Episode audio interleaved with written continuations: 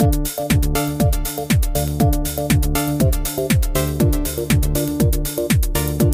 ¿Cómo están? Qué gusto de saludarlos. Eh, muy bienvenidos, muy bienvenidas a un nuevo episodio de CE Chile a través de nuestras distintas eh, plataformas. Así te acompañamos en cualquier punto del país y también del mundo. Eso es lo que me encanta del tema de la Internet hoy día con la realización de podcasts, videos. Eh, uno puede llegar a donde ni siquiera se puede imaginar. Así que para cada uno de ustedes un abrazo fraternal desde Chile eh, para el resto del mundo. a ver, hoy día lo primero que les quiero aprovechar de comentar es una invitación, la verdad, sí, reiterar una invitación. Hay un número de WhatsApp que nosotros tenemos, que es nuestro puente de comunicación con ustedes, el más 569 52 33 10 31. Utilícenlo. Yo siempre les digo, si quieren hacer comentarios, proponer temas de conversación, enviar saludos o solicitar que los podamos entrevistar a ustedes también para que den a conocer su emprendimiento y qué es lo que están realizando como actividad económica, ya sea en Chile o en cualquier otra parte de este hermoso planeta Tierra, por favor pónganse en contacto. ¿Ya?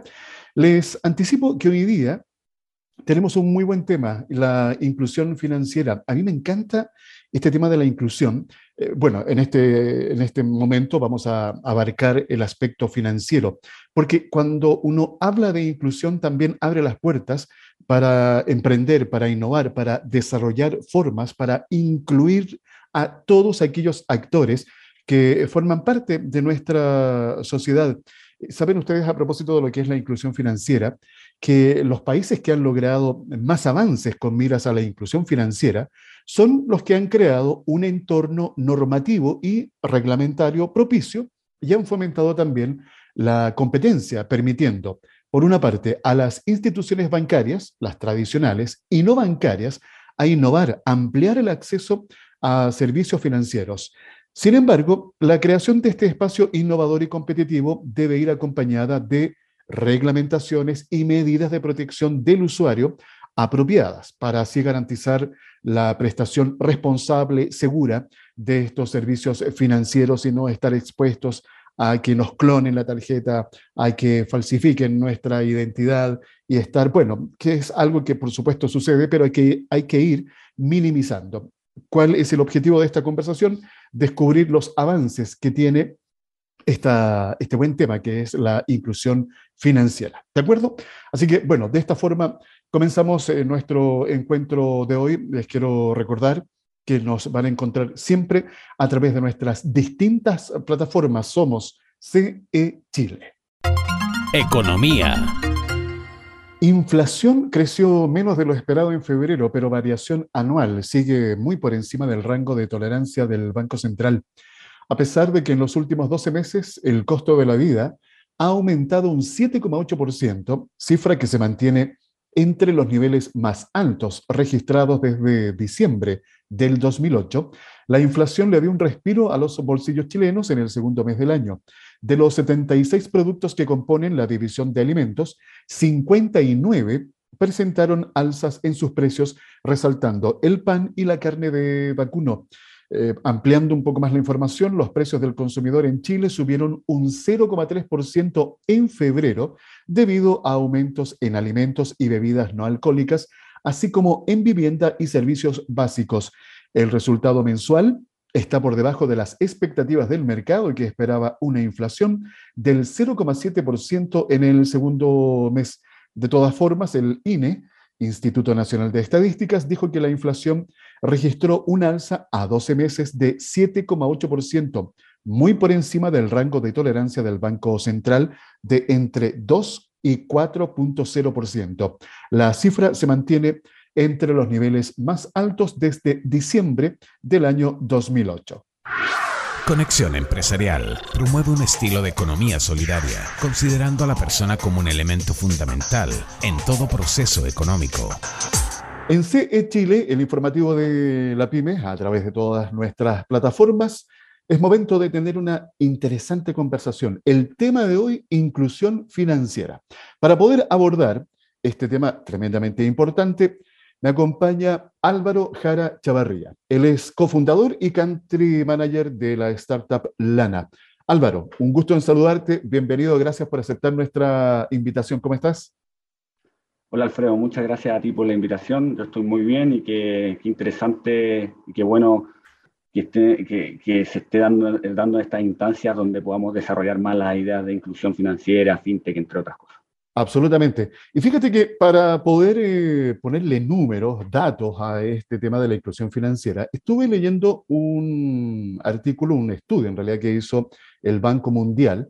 Esto fue el año 2018, así que atención, porque esto es previo a la pandemia. Dice parte del estudio, alrededor de 2.500 millones de personas no utilizan servicios financieros formales y el 75% de los pobres no tiene cuenta bancaria. La inclusión es clave para reducir la pobreza e impulsar la prosperidad. Números que hablan por sí solos, eh, Álvaro, de un tema tremendamente importante, sobre todo cuando eh, se tiene como objetivo y se habla, sobre todo acá en América Latina, de poder eh, de alguna manera trabajar para disminuir estas brechas de desigualdad, llegar más a los sectores eh, vulnerables para que tengan una mejor calidad de vida. La inclusión financiera aquí es clave, Álvaro. Totalmente, la inclusión financiera es uno de los principales desafíos que no solo tenemos como LANA, sino que tienen los, los, gobiernos en, el mundo, sobre todo en Latinoamérica, donde todavía aún falta mucho por eh, bancarizar a, la población y entregar productos que añadan valor y mejoren la calidad de vida de, estos usuarios, porque ya hemos visto que son excluidos principalmente eh, de la banca tradicional porque son sujetos difíciles de trazar en términos de riesgos. Entonces eso es importante obviamente mencionar, pero sí es un desafío con el cual estamos muy comprometidos que se viene desarrollando en Chile. O sea, estamos orgullosos de no solo ser la única fintech, sino que ya hay múltiples fintech locales que están poniendo su granito de arena para, para seguir mejorando la, la vida de, de, las personas que viven en el país. Así es, eh, hay segmentos a los cuales poder llegar que ya vamos a estar eh, analizando el trabajo que están realizando ustedes como Lana. Pero eh, fíjate que a propósito de, de números, de información, la Superintendencia de Bancos e Instituciones Financieras Comenta que el 97% de la población en nuestro país eh, tiene acceso a algún producto financiero. Y aquí ha contribuido en lograr este importante porcentaje eh, el Banco Estado a través de la cuenta RUT. Hoy día habría que preguntar quién no tiene una, cuenta RUT. Eh, se ha logrado llegar a justamente segmentos que son los más vulnerables, clase media, clase baja, adulto mayor, jóvenes, mujeres, eh, y ese acceso es muy importante. Pero ese es un buen paso, pero también hay cosas que hay que seguir mejorando. En esto de la mejoría, eh, de las cosas que hay que seguir afinando, eh, Álvaro, ustedes como startup, me imagino, que han ido detectando necesidades y por eso también han desarrollado esta, esta fintech. Eh, ¿Cómo ven ustedes, por una parte, el trabajo que se está realizando en Chile para facilitar el acceso a esta inclusión financiera y qué son las cosas que todavía nos faltan por eh, corregir o mejorar? Sí, tú daste un tema súper importante que es el rol del Banco Estado en la bancarización y en la inclusión financiera han tenido un rol fundamental a través de la cuenta RUT principalmente, pero ya sabemos que esa cuenta RUT tiene varias, varias, varios, varios déficits. En, primer, en primera instancia tiene costos elevados para, para, personas que están sobre todo en segmentos de ingresos bajos y además eh, es un producto medio pago por sí solo, o sea, no hay añadiduría de valor en otros tipos de productos como financiamiento, como seguros, que también son muy importantes para personas que eh, están excluidas financieramente. Entonces, por un lado, entendemos y, valoramos el rol que ha tenido el Banco Estado, pero aquí un poco las startups vienen a ser, como he mencionado en otras ocasiones, eh, generales después de la guerra, porque ya tenemos ese piso para avanzar, para construir. Y ahí es donde entran las startups de diferente índole. En nuestro caso, además de hacer un producto base que sea mucho más competitivo en términos de comisiones, saldo, etcétera, creemos en, las personas que eh, trabajan principalmente en aplicaciones que han sido estudios del sistema a nivel financiero y somos capaces de hacer trazabilidad de riesgo para ofrecerles tipos de productos, por ejemplo, como los préstamos o el financiamiento para proyectos particulares, préstamos de emergencia, que también tienen emergencia, este, este, estos colectivos. Entonces, ahí es donde estamos entrando muy fuerte para poder apoyarlos en, las necesidades que tienen y que probablemente eh, han recibido portazos en lo que es la, banca tradicional. Entonces, Lana viene un poco a eh, incluir financieramente a este tipo de usuarios a través de este tipo de productos, como los que te mencionaba, eh, y, nos ha ido, por suerte, bien. Hemos tenido buena, buena respuesta de, estos usuarios y ahí estamos contribuyendo principalmente. O sea, acá no se trata solamente de lanzar una tarjeta y que la tarjeta genere eh, transacciones con los comercios. Es importante, sí, pero, lo que, pero ese es el, es DES, que ya lo había resuelto Banco Estado en su momento. Lo que queremos ir más allá es cómo a este tipo de usuarios le ofrecemos productos que sean igual o mejores que a una persona que tiene una cuenta corriente tradicional en un empleo formal. Entonces, ¿cómo logramos eso?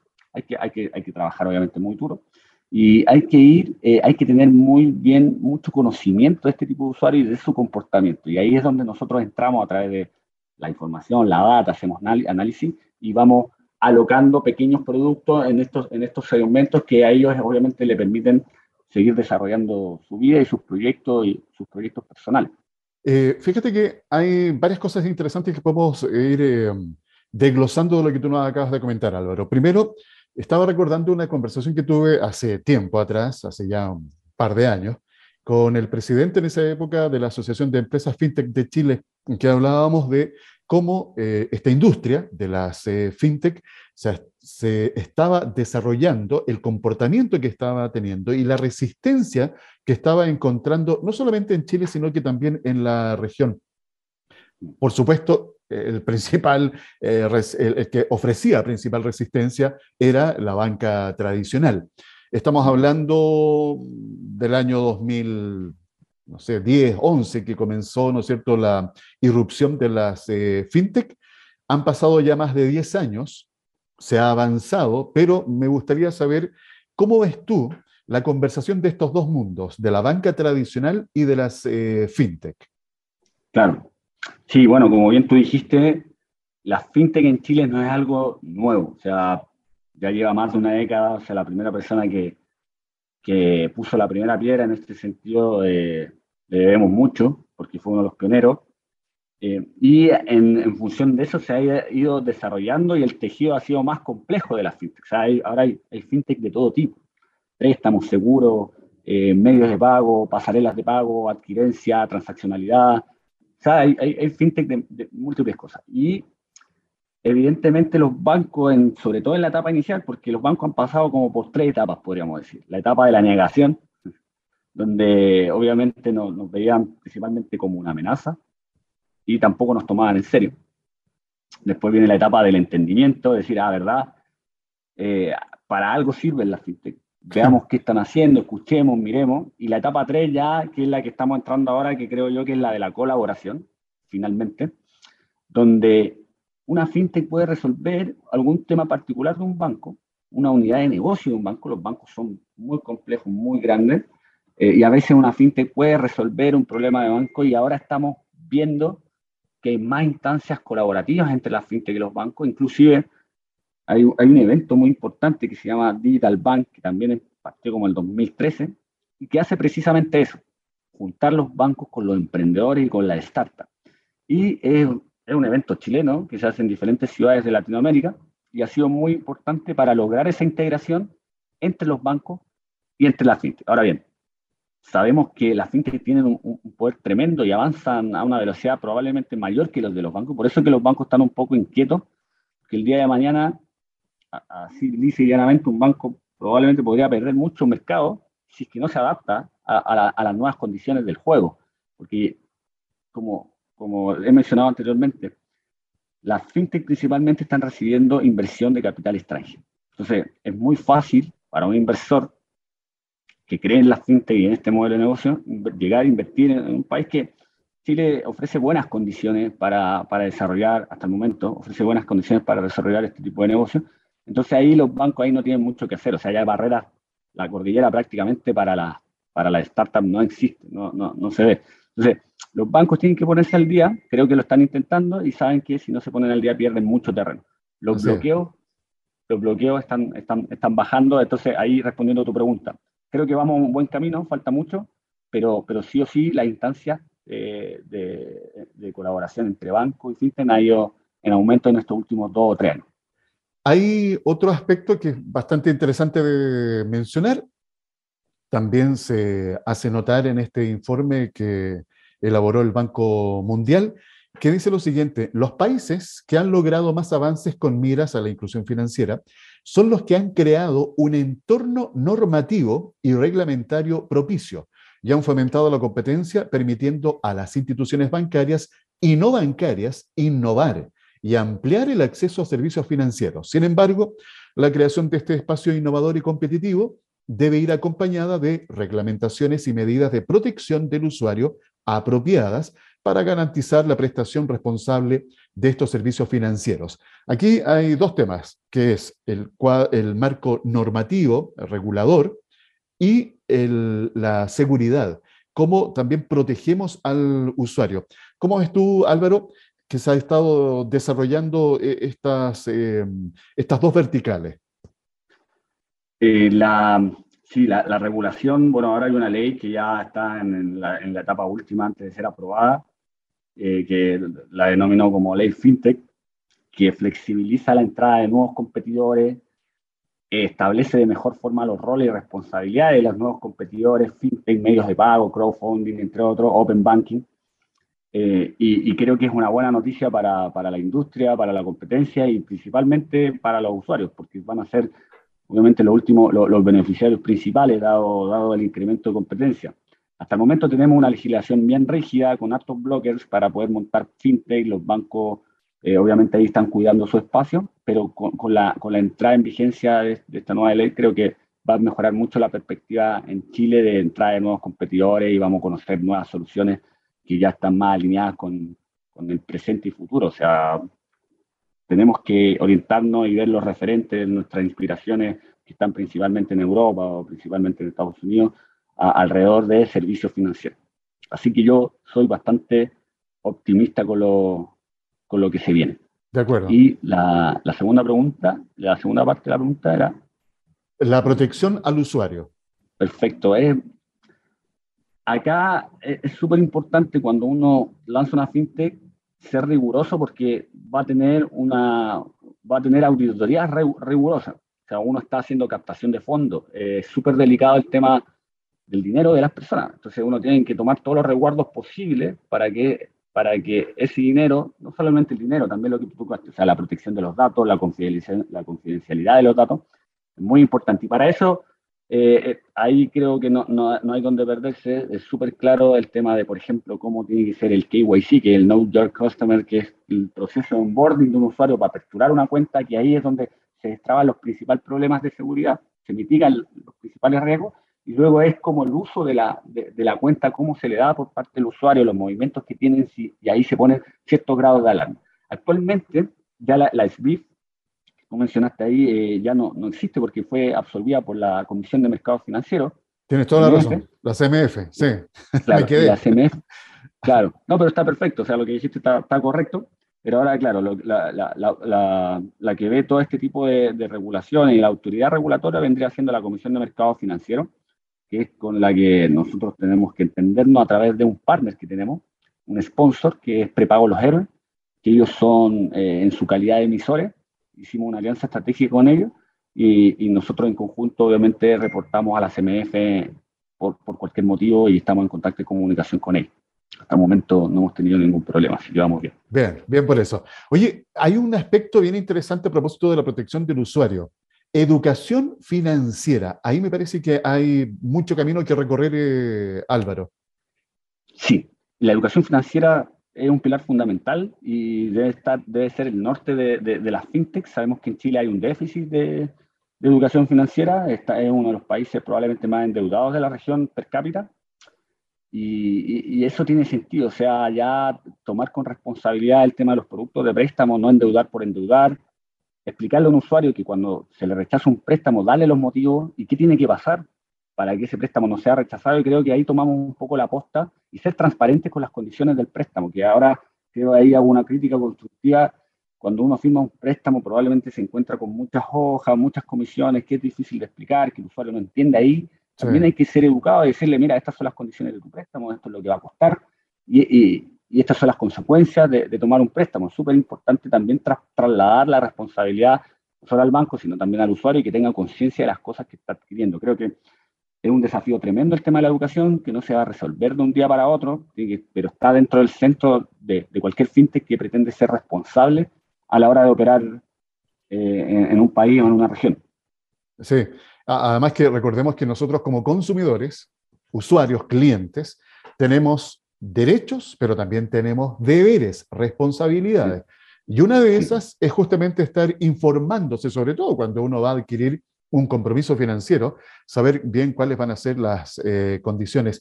Eh, Álvaro, me gustaría que los últimos minutos que nos quedan los podamos destinar a que nos cuentes cómo eh, se crea, cómo nace esta startup Lana. ¿Nace acá en Chile? ¿Nace fuera? Cuéntanos un poco la historia.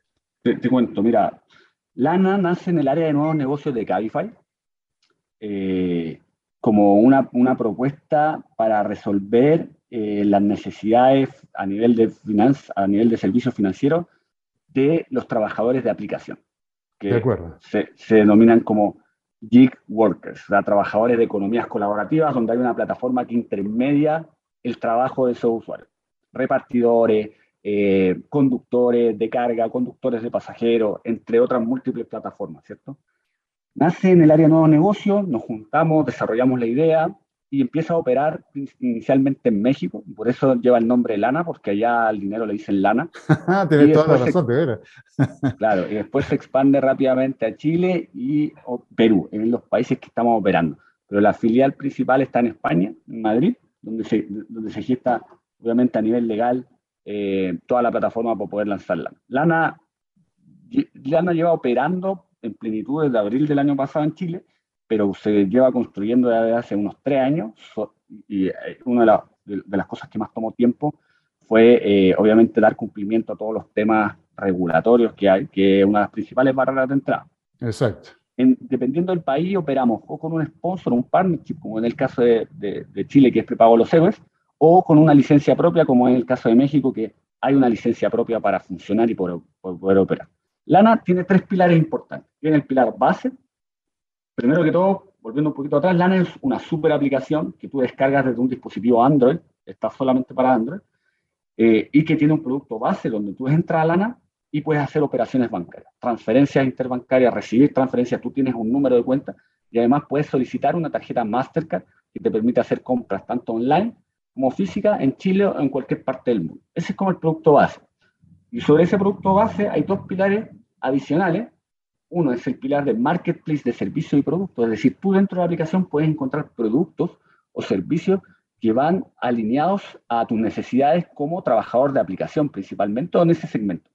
Eh, pagar las cuentas, comprar seguro, eh, estamos agregando, adicionando, no sé, envío de dinero al extranjero, entre ese tipo de cosas. Ahí hay un marketplace. Un marketplace al final, por definición, es un lugar donde hay productos y servicios que se pueden consumir.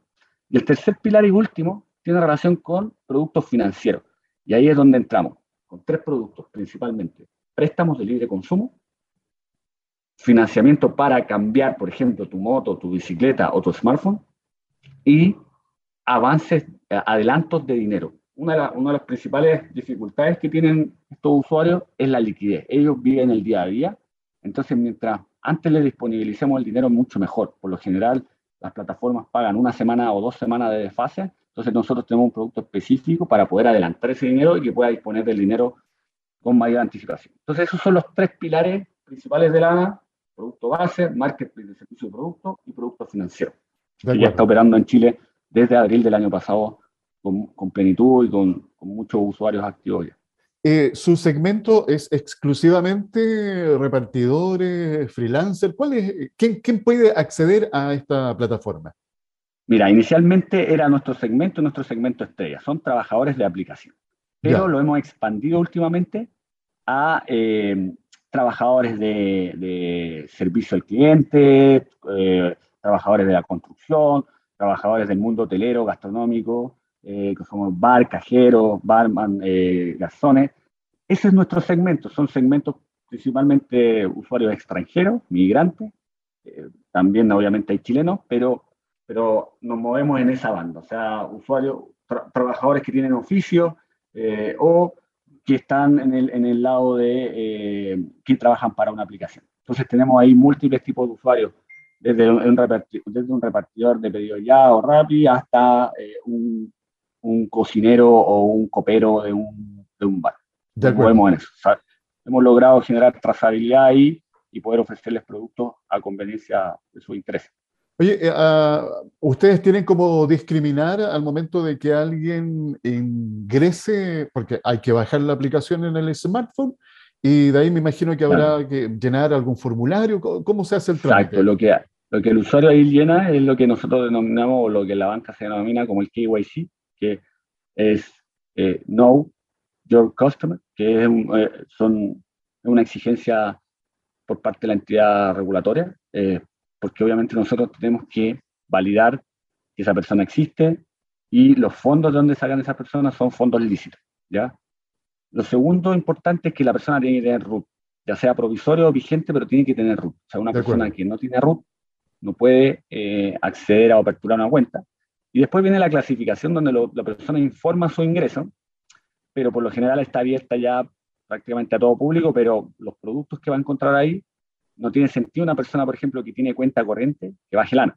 Claro. Pero si una persona que, que no tiene cuenta corriente o no tiene productos estables dentro de un banco, sí, por supuesto que, le, que, lana es, es, muy útil y va a encontrar productos que van a ser de, de, su interés. De acuerdo. Tengo entendido que tienen acá en la región metropolitana ya sobre 15.000 usuarios al día de hoy, Álvaro. Sí, tenemos alrededor de que ya casi 20.000 usuarios. Eh, principalmente de nicho, porque como te comentaba, nosotros, nuestra estrategia es ir poco a poco con este tipo de usuarios porque son muy valiosos para nosotros eh, y no, no, hacemos, a diferencia de competidores, que está bien, de ir a la masivamente a, enrolar a través de la NAS, sino que eh, vamos validando si el usuario tiene sentido y hace feeling con, con la aplicación, que es lo que te comentaba antes, o sea, eh, que es el grupo, los colectivos que nos interesan transportistas, repartidores, cajeros, etc. Sí, y además que tiene también que ver con lo que hablábamos, y ha sido el tema de hoy, que es la inclusión financiera. Hay segmentos, hay nichos que tienen mayores dificultades para tener acceso a diferentes servicios financieros y ustedes justamente van a uno de esos eh, nichos. Para quienes quieran mayor información, eh, ¿dónde pueden ir para una, bajar la aplicación y no sé si hay algún sitio web en donde ustedes puedan eh, entregar mayores datos. Perfecto, sí, mira, eh, totalmente. Una de las formas, como tú mencionaste, es tener un sistema operativo Android, ir a la Play Store y poner Lana, descargarla y ahí iniciar el proceso de registro. La otra forma es a través de la página web o los canales de redes sociales. En la página web es www.lana.xyz o eh, si, ve, si entra a través de Instagram, es Lana App CL. Ahí también va a eh, encontrar la forma de cómo descargar la, la aplicación y el, el, conducto regular para registrarse y incorporarse es súper intuitivo. No debería tomar más de cinco minutos. De acuerdo. Ha sido eh, una interesante conversación junto a Álvaro Jara Chavarría, cofundador y country manager de la startup eh, Lana. Álvaro, la, gracias por haber compartido estos minutos acá con eh, nuestros auditores. Que te vaya muy bien y éxito y que siga creciendo Lana, no solamente en Chile, sino también en la región. Muchas gracias a ti, Alfredo, por, esta instancia, por seguir dando a conocer eh, un tema tan relevante como es la inclusión financiera y cuenta conmigo para, para lo que necesites en el futuro. Muchas gracias, eh, Álvaro, y también la invitación para cada uno de ustedes que ha escuchado esta conversación, la importancia de entender la inclusión financiera, eh, pero también la responsabilidad de educarnos. Lo escucharon aquí en CE Chile, el informativo de la PYME. Tecnología.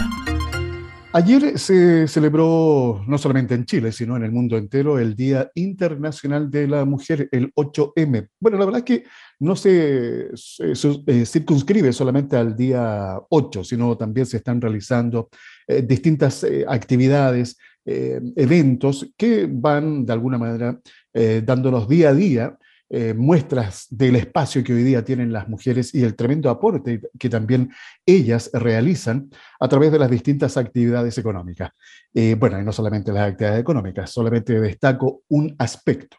Eh, y en este mes de marzo, bueno, hay mucha información que vamos a estar compartiendo. Y fíjense que les quiero contar que se lanzó acá en Latam, en América Latina, una iniciativa bastante interesante que tiene como objetivo impulsar a las mujeres latinoamericanas a que puedan seguir carreras en tecnología. Eh, yo les he contado en más de alguna oportunidad que en, el, en nuestro país y también acá en la región, eh, la participación de las mujeres en lo que significa desarrollo tecnológico eh, o en estudiar carreras de tecnología es bastante pequeña.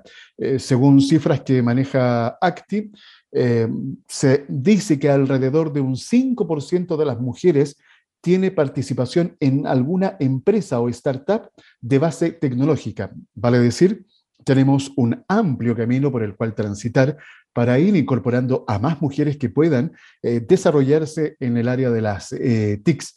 Bueno, les cuento sobre esta iniciativa que con el objetivo de ampliar la participación de las mujeres en el futuro de la economía digital de América Latina, Laboratoria anunció su programa Código M, que busca, bueno, busca brindarles la información, motivación y conexiones que les permita a las emprendedoras dar sus primeros pasos en el área tecnológica. El programa Código M tiene como principal objetivo o uno de sus principales objetivos llegar a 4.000 mujeres en los próximos tres años y empezará con eventos exclusivos en el marco del Mes de la Mujer. El propósito de la iniciativa es llegar al continente latinoamericano, donde aún existe esta brecha de género en cuanto a la participación en el mercado laboral. A ver, eh, otro detalle interesante, Código M tendrá su puntapié inicial, tomen nota, con un evento remoto que va a durar tres jornadas, los días 17, 24 y 31 de marzo. Eh, cada día contará con charlas, talleres, exposiciones y actividades que les permitirán a las participantes conocer las alternativas que ofrece el mundo tech, junto con conectar con mujeres que también eh, empezaron a trabajar en el rubro desde cero. El evento se va a realizar vía Zoom, es totalmente gratuito, está diseñado especialmente para mujeres, así que atención, mujeres que están escuchando esta información, si están interesadas, solamente se tienen que inscribir en codigom.la. Codigom.la y así podrán eh, participar. De alguna forma queremos incentivar también en cada una de las mujeres que pueda estar escuchando esta conversación o ustedes traspasarles esta eh, información a mujeres que conozcan y que tengan esa inquietud, ¿eh? ese visito de poder desarrollarse en el área de las tecnologías. Lo escucharon aquí en CE Chile Conexión Empresarial está orientado a la economía, emprendimiento, las finanzas y negocios, colocando cada día temas de interés al alcance de todos. Antes de despedirme, quiero mm, comentarles lo siguiente. Nosotros, bueno, permanentemente ustedes saben que hemos intentado estar a través de nuestros invitados, diferentes conversaciones que vamos realizando incentivando eh, la importancia que debe tener para ustedes, que son emprendedores, empresarios de una micro, pequeña o mediana empresa, que tienen su negocio, que desarrolla una actividad económica, la asociatividad. Es muy, muy relevante que ustedes consideren siempre este tema de la asociatividad. Y les quiero entregar un datito para que lo tengan en consideración. Cercotec abrió una convocatoria para programa de financiamiento que va a impulsar la Asociación de Micro y Pequeños Empresarios. Esto con el fin de apoyar la asociatividad, representatividad y capacidad de gestión de federaciones, confederaciones de micro y pequeños empresarios, ambas de carácter nacional. Cercotec ya abrió esta convocatoria para el programa que se llama Fortalecimiento de Organizaciones nacionales. ¿ya?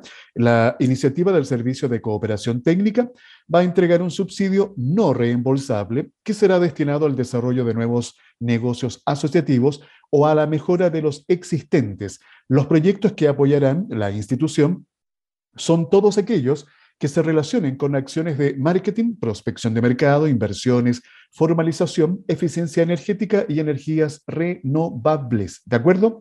Eh, para que ustedes tengan mayor acceso a la información, eh, para saber qué apoyo entrega Cercotec, quiénes pueden acceder, cómo puedes postular, eh, tienen que ir a cercotec.cl slash gremios medio nacionales y ahí se van a encontrar con toda la información y podrán también eh, postular a este programa de fortalecimiento de organizaciones nacionales.